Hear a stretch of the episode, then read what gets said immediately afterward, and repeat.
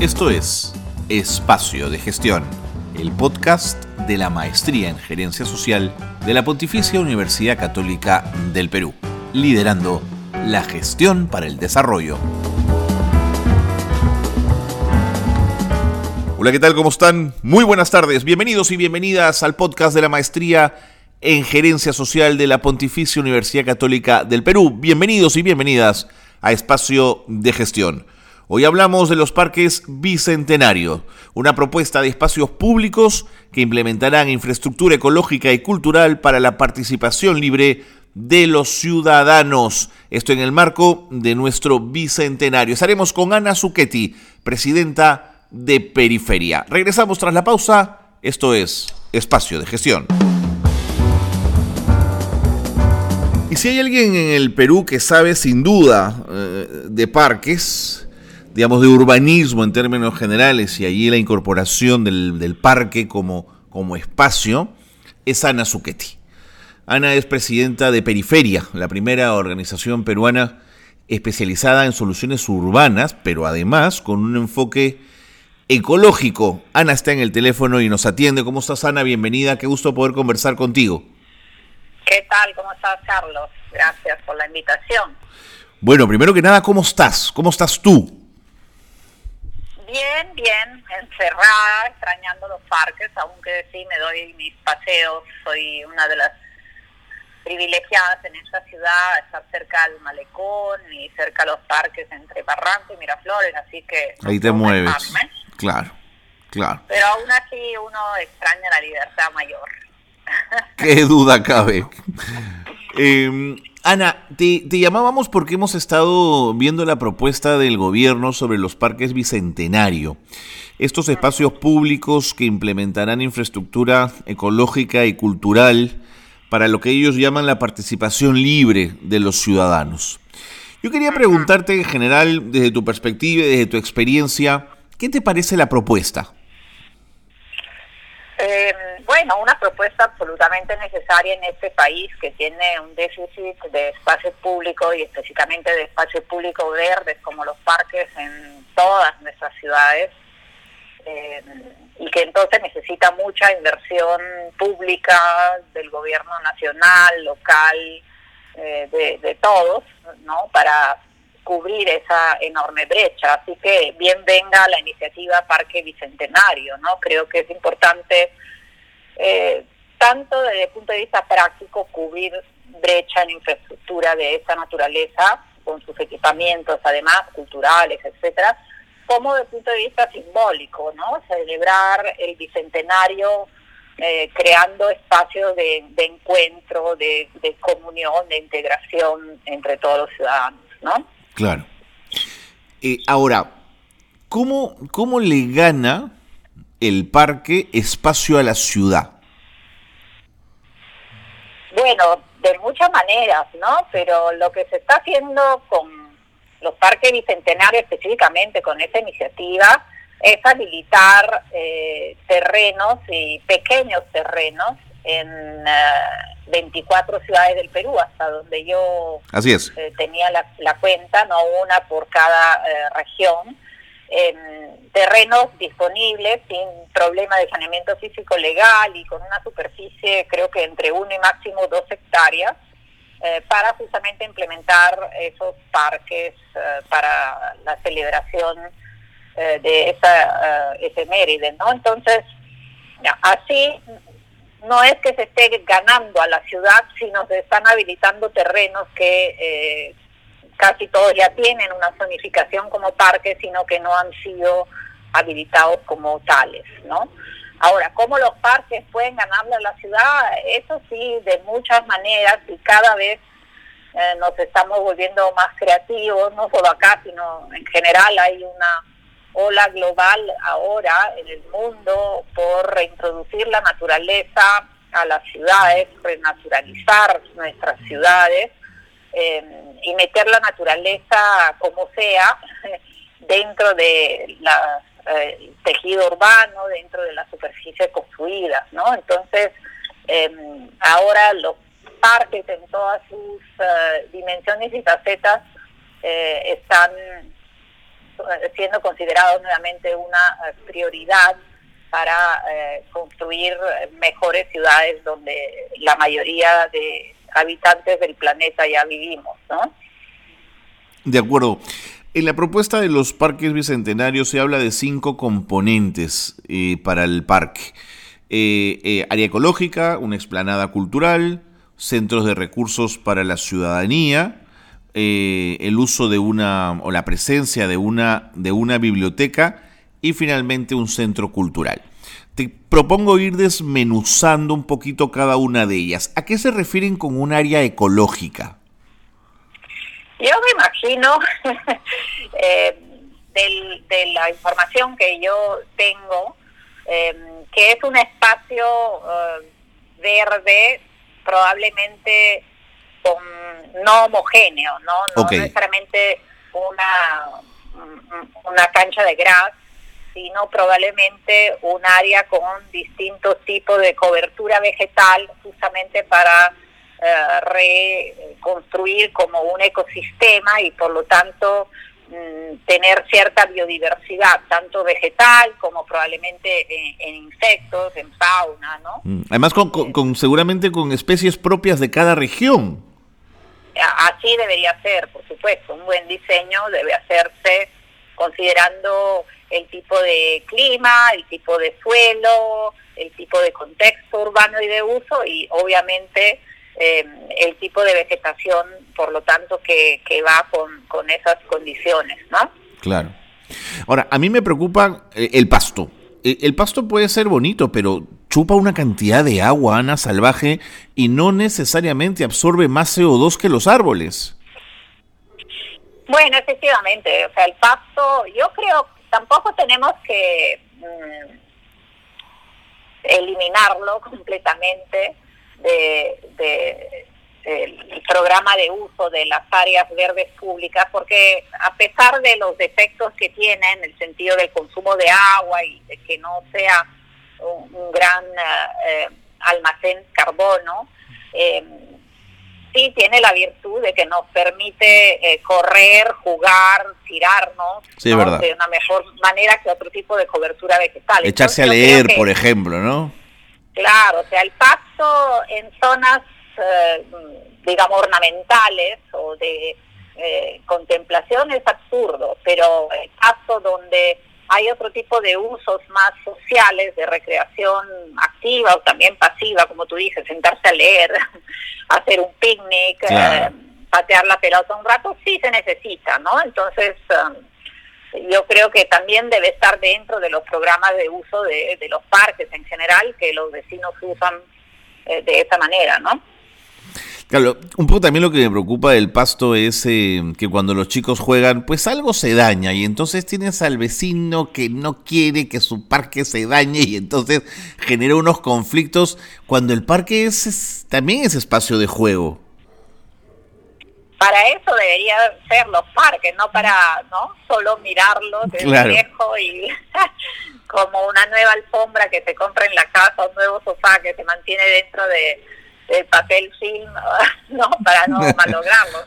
Tal si cual. Los tenemos justamente es para para usarlos. Y ahora también hay muchos tipos de pasos. Hay que es verdad. Ah, es verdad hay muchos tipos de pasos y hay algunos ahora que, consumen eh, mucha menos agua y que son también muy resistentes al uso intensivo, ¿no? Por supuesto, siempre requieren mantenimiento, un parque siempre requiere mantenimiento, como cualquier infraestructura, ¿no? Mm. Em, pero hay distintos tipos y también se pueden elegir los tipos adecuados para que consuman menos agua y sean eh, más duraderos, ¿no?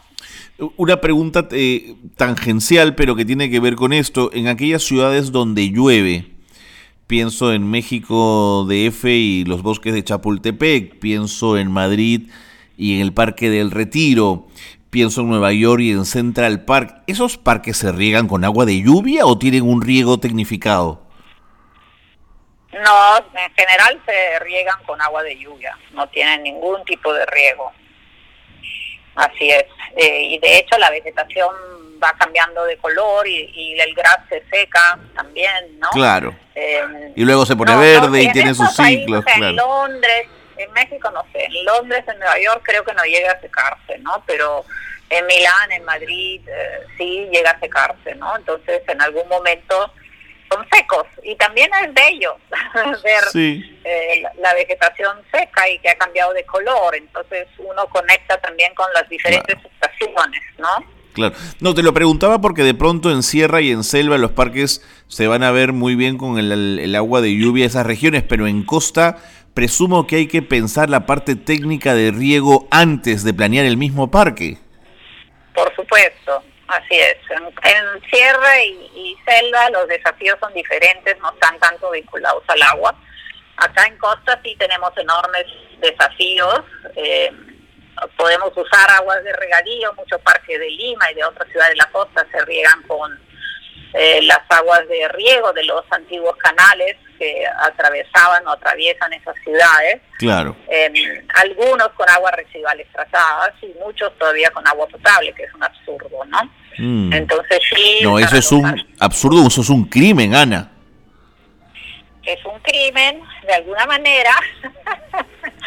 y ahora las tarifas para el consumo de agua potable para riego han subido muchísimo. Eh, creo que está a 6 soles metro cúbico, antes estaba menos de un sol, entonces los costos han subido, con lo cual debería ser un desincentivo Para, para agua potable y más bien inducir a los municipios a construir plantas de tratamiento de aguas residuales para el riego de los parques. ¿no? Porque incluso en aquellos lugares donde hay agua o donde puede haber presencia de río, regar hoy por inundación, por ejemplo, es también un despropósito. Definitivamente, toda nuestra cultura del uso y manejo del agua para el riego tiene que cambiar, ¿no? Eh, incluso en la agricultura, más aún en el riego del verde urbano, ¿no? Mm. Donde siempre hay grandes demandas para otros usos, sobre, sobre todo para la población, para la gente, y esa debe ser la prioridad, ¿no? Benita, me tengo que ir a un corte. Es un corte breve, por favor, no te vayas a ir, que quiero seguir hablando de estos componentes que tiene este Parque Cultural Bicentenario. Dame un minuto y regresamos. Estamos con Ana Zucchetti, presidenta de Periferia, la primera organización peruana especializada en soluciones urbanas con enfoque ecológico. Pausa breve y volvemos. Esto es Gerencia Social Noticias. Mediante un eh, convenio entre el MINSA, la Cooperación Alemana al Desarrollo, se donó una serie de equipos y accesorios médicos al gobierno regional de San Martín, destinados a comunidades indígenas de nuestra Amazonía frente a la emergencia del COVID-19.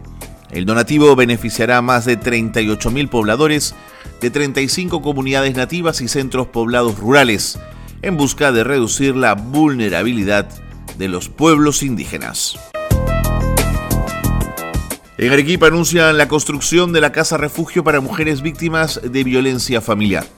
El gobierno regional detalló que la casa refugio beneficiará a un promedio de 70 mujeres. La infraestructura estará ubicada en el distrito de Cerro Colorado y constará de viviendas multifamiliares para albergar a 40 mujeres con cuatro hijos incluso. El proyecto también consiste en brindarles capacitación en cosmetología, cocina y tejido a fin de insertarlas en el mercado laboral. Y dos proyectos de innovación desarrollados por el área de diseño digital de la Universidad Nacional de Ingeniería son finalistas en la séptima entrega Bienal Iberoamericana de Diseño. Uno de ellos trata métodos para incorporar procesos de fabricación digital en las artesanías. La segunda es el proyecto sobre kits de dispositivos para prevenir el contagio de COVID-19, incluyendo a las personas con discapacidad visual y o auditiva. Y del 20 al 23 de octubre se llevará a cabo el evento virtual Perú Sostenible, el foro de sostenibilidad más importante del Perú. La gerenta general Micaela Rizo Patrón nos habla sobre la importancia de los objetivos de desarrollo sostenible establecidos por Naciones Unidas en la agenda global. Para alcanzar este desarrollo integral, digamos, ambientales, de cambio climático, en temas de salud, en temas de equidad de género, y creo que es un logro el que 193 países se comprometen a alcanzar estos objetivos de desarrollo sostenible al 2030. Entonces tenemos una hoja de ruta clara hacia dónde vamos. Hasta aquí las noticias de gerencia social que marcan la actualidad. Seguimos en el programa, qué bueno que están con nosotros porque Ana Zucchetti, presidenta de Periferia, está con nosotros aquí en el programa hablando de los parques bicentenarios, estos espacios públicos que implementarán infraestructura ecológica y cultural para lo que se ha denominado una participación libre de los ciudadanos. Ana, eh, entre los componentes del Parque Cultural Bicentenario se habla de una explanada cultural. A mí me gustan en general porque me parece que son espacios libres, democráticos, donde puede haber ferias, conciertos, qué sé yo, pero me preocupa su proporción respecto al verde. Bueno, eh, de lo que entiendo, los parques bicentenarios tienen una como zonificación propuesta donde máximo van a ocupar el 10% de la superficie de los lotes con eh, superficie dura, ¿no? Entonces, yo creo que la explanada cultural y la otra, los otros equipamientos que mencionabas anteriormente, como el Centro de Recursos Ciudadanos, la biblioteca, el Centro Cultural, eh, deberían estar dentro de 10, ese 10%, ¿no? Entonces, si así es, si se mantienen esos parámetros, no hay problema. ¿Cuándo te preocuparía? La superficie verde. Mira, en general los estándares, y acá en Lima Metropolitana la ordenanza que rige la zonificación y los programas de uso de nuestro parque dice que hasta el 30% puede ser superficie dura, digamos, ocupada por caminos, por baños, eh, otros equipamientos como los equipamientos culturales o por eh, canchas de, fútbol, ¿no? Entonces, yo creo que hasta un 30% eh, es admisible y no se desnaturaliza eh, la naturaleza de parque, ¿no? Pero si es menor, mejor, sobre todo ahora que nuestras ciudades necesitan a gritos más superficies naturales que cumplan distintas funciones, ¿no? no solo la de recreación, sino también la de regular el clima, de mejorar la calidad de aire, en las ciudades donde llueve regular los flujos de agua, ¿no? Entonces, más superficie natural, mejor, de todas maneras. De acuerdo. Luego se habla del Centro de Recursos para la Ciudadanía, el CREC. Dicen que es un espacio que, que convocante, interactivo, que promoverá la participación ciudadana en la construcción de nuevas narrativas de nuestras ciudades, regiones y nación. ¿Qué entiendes tú por esto? Eh, yo entiendo que y creo que se inspiraron de la experiencia de los CREAS que hicimos acá en Lima Metropolitana. Yo pienso lo mismo, por eso quería provocarte con mi pregunta, Ana. Eh, que sí, yo incluso cuando me presentaron la idea de Parque Bicentenal le dije, oye, ¿por qué no se llaman CREA? Y de paso acá en Lima ya tenemos... Uh, tenemos uh, nueve implementados, ¿no? Entonces ya tu red, se, 24 más 9 ya tiene 33. Claro. Pero bueno, y además llamarlo CREA con el énfasis en lo ambiental, yo creo que es ser súper moderno porque y, súper alineados a lo que eh, la realidad actual nos demanda, donde el tema ambiental eh, se está volviendo y ya es una de las grandes prioridades de, nuestra agenda de presente del futuro, ¿no? Entonces, um, en fin, pero creo que esos CREC eh, lo que van a hacer si son bien manejados, y ahí está el gran desafío, ¿no? Más que la habilitación de los parques en la función posteriores, ¿no? Entonces, un buen manejo de ese tipo de espacio es buenísimo. Sí, produce resultados riquísimos en términos de em, visibilización de, mm, expresiones eh, artísticas y culturales locales, de encuentro de los ciudadanos, de formación de capacidades locales, ¿no? En los CREAS nuestros acá en Lima teníamos una agenda muy rica que además se hacía con los mismos vecinos en función de lo que ellos necesitaban y, querían y también con las organizaciones culturales de los distritos eh, y ahí surgen cosas muy bellas, ¿no? Nosotros hicimos talleres, por ejemplo, con los maestros artesanos de Ayacucho, de cerámicas, de Claro, claro, no, pues el cielo es el límite ahí, Ana.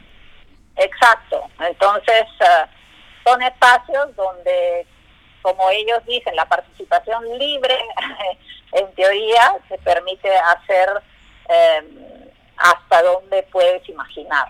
¿no? Con, la propia gente. Entonces, yo espero que se den y espero que la gestión sea exitosa, definitivamente, ¿no? ¿Administrativamente es caro que un parque tenga un CREA o un CREC? Depende de cómo te la ingenias. Siempre se necesitan recursos humanos básicos para eh, la, gestión, la administración y el mantenimiento, pero no tiene por qué eh, ser muy caro, ¿no? Eh, y además ahora se da mucho el patrocinio de, de, empresas o de organizaciones privadas. También es verdad. ¿no? Quieren contribuir con la comunidad. Por ejemplo, el CREA del Parque de acá en el Agustino, está siendo usado por Sinfonía por el Perú para enseñar a los chicos a tocar eh, instrumentos, ¿no? En, en, Colombia, muchos de los, en, su caso no, no tienen CREAS, pero sí centros culturales grandes en varios de sus parques, en diversas ciudades, y, y ellos todos tienen todo un sistema de eh, patrocinadores privados, ¿no? los bancos, las AFPs, eh, que como adoptan esos centros culturales y aseguran su mantenimiento. ¿no? Pero esas son operaciones grandes. Yo creo que los CREA, así como los CREA pequeños que hicimos acá en Lima, perfectamente pueden ser mantenidos por la municipalidad local eh, con una gestión básica y después todo es imaginación y creatividad para echarlos a andar, ¿no? De acuerdo. Mm, quiero plantearte el tema de biblioteca, pero un poco revisando, hasta ahora no veo la palabra juego. Cuando pienso juego, pienso en, mi viejo parque, Ana, mi subibaja, mi tobogán. Eh, ¿Qué pasa? ¿No forma parte de este nuevo parque? Me imagino que sí, ¿ah? la verdad no he llegado a, ver ese nivel de detalle, pero me imagino que en el mobiliario del parque y el equipamiento complementario deberían estar los juegos, ¿no? Un juego para, para niños eh, de diferentes edades, ahora hay mm. juegos maravillosos. Lindos. Eh, hay cosas cada vez más modernas, incluso artistas plásticos que intervienen en el parque y le dan, hacen juegos fantásticos. Así es. Así que me imagino que deben estar, pero es una buena pregunta hacerle a, de acuerdo. a la gente del programa Bicentenario. Hablemos de la biblioteca. ¿Sabes qué me gusta de la biblioteca? Que calza con la reciente ley del libro, que obliga de alguna manera al Estado y a los gobiernos locales a nutrir sus bibliotecas públicas. Bueno, fantástico, ¿no? Las bibliotecas que también la experiencia que tuvimos acá eran espacios muy, muy usados. ¿Ah, sí? Mm, sí, los niños eh, de esa zona, recuerda que nosotros hicimos esos equipamientos en los parques zonales. Los parques zonales están en zonas de Lima donde no hay equipamiento público de esta naturaleza y por eso que lo decidimos ponerlo, no no para hacer un gesto cualquiera, o sea, es como eh, cubrir déficits y demandas de equipamiento que no existe. Entonces, eh, la biblioteca es muy usada por los niños y incluso algunos se pasaban el día entero ahí claro. y bibliotecas abiertas donde no tienes que pedir permiso para sacar el, libro del estante los tienes ahí y escoges y lo miras no tienen que construirse mm. esa confianza y esa libertad de usar todo de forma responsable esos recursos que comunes no eh, y, ahí son se convertían también en espacios seguros para los niños, que muchas veces después del colegio no tienen dónde estar. ¿no? Es verdad, pueden ir a estudiar al parque, por ejemplo. Así es. Eh, y en la biblioteca, que si te da además, si tienes ahí computadoras, se te puede dar una serie de servicios que para muchos niños, sobre todo de las familias más vulnerables con menos recursos, se convierten en la única oportunidad de tener acceso a ese tipo de, eh, instrumentos. ¿no? Bueno. Ana, ¿no sabes qué, qué útil ha sido eh, contar contigo, tu mirada mm, respecto a estos parques? A mí la propuesta me parece, me parece linda, siempre que esté marcada en un poco en lo que hemos conversado, ¿no? Eh, libertad. Yo, mira, la crítica que leíste al comienzo es de por qué estaban siendo tan eh, tampoco ambicioso, porque me parecía que para celebrar el bicentenario deberíamos hacer unos parques gigantescos en todas las ciudades del Perú, o en todo caso en las 100 ciudades más grandes, o ok, las 24, pero yo me imaginaba parques tipo el Central Park. claro, uno sería maravilloso, ¿no? de 100, 200 hectáreas que integran el río a la ciudad, eh, que recuperan grandes espacios. Pero bueno, después eh, eh, entendí la lógica, además tienen recursos y tiempo limitado, empezaron bastante tarde ese, proyecto y necesitaban entonces intervenciones que fueran realizables en, un tiempo corto y optaron por ir a hacer intervenciones, digamos, más mesuradas en terrenos de más fácil intervención, ¿no? Y aún así es un desafío. Todos sabemos que en el Perú hacer cualquier cosa y hacer inversión pública descentralizada, de calidad, es un desafío. Así que, bueno, bueno. Eh, hay, que, hay que apoyar de todas maneras este proyecto. Ana, muchísimas gracias. Mucha suerte a ti, a Periferia. Que este año pase pronto, que lo olvidemos pronto y nos volvamos a reencontrar y darnos un abrazo. Ana Zucchetti. Muy bien, muchas gracias.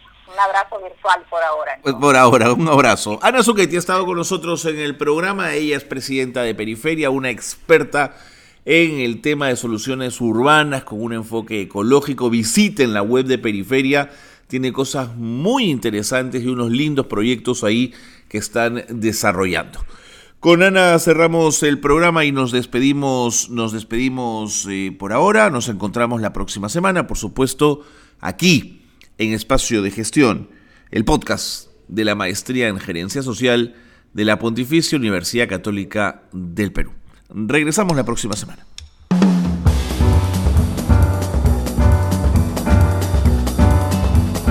Hasta aquí una nueva edición de Espacio de Gestión, la gerencia social liderando la gestión para el desarrollo.